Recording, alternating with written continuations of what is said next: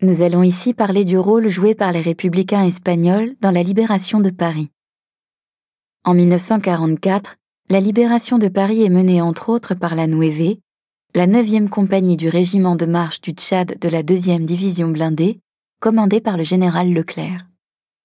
C'est une unité moderne équipée de matériel américain et composée de combattants d'origines diverses, en grande partie de républicains espagnols, 146 sur 160 soldats.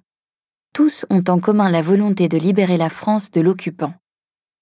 C'est la Nueve qui est la première unité à entrer dans Paris insurgé le 24 août 1944 au soir. 35 de ces combattants sont morts pour la France, dont le sergent Lafuente, tué à Badonviller en novembre 1944.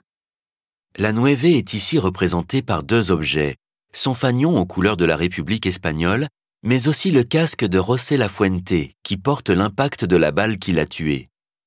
Le soldat avait personnalisé son casque avec une inscription peinte à l'intérieur, mort au cheleu, accompagné du V de la victoire, surmonté d'une croix de Lorraine et d'un cœur percé d'une flèche, témoignant de son engagement au service de la France libre. La Fuente faisait partie de la colonne du capitaine Drone, qui entra dans Paris dès le 24 août au soir et rejoignit en premier la mairie de Paris.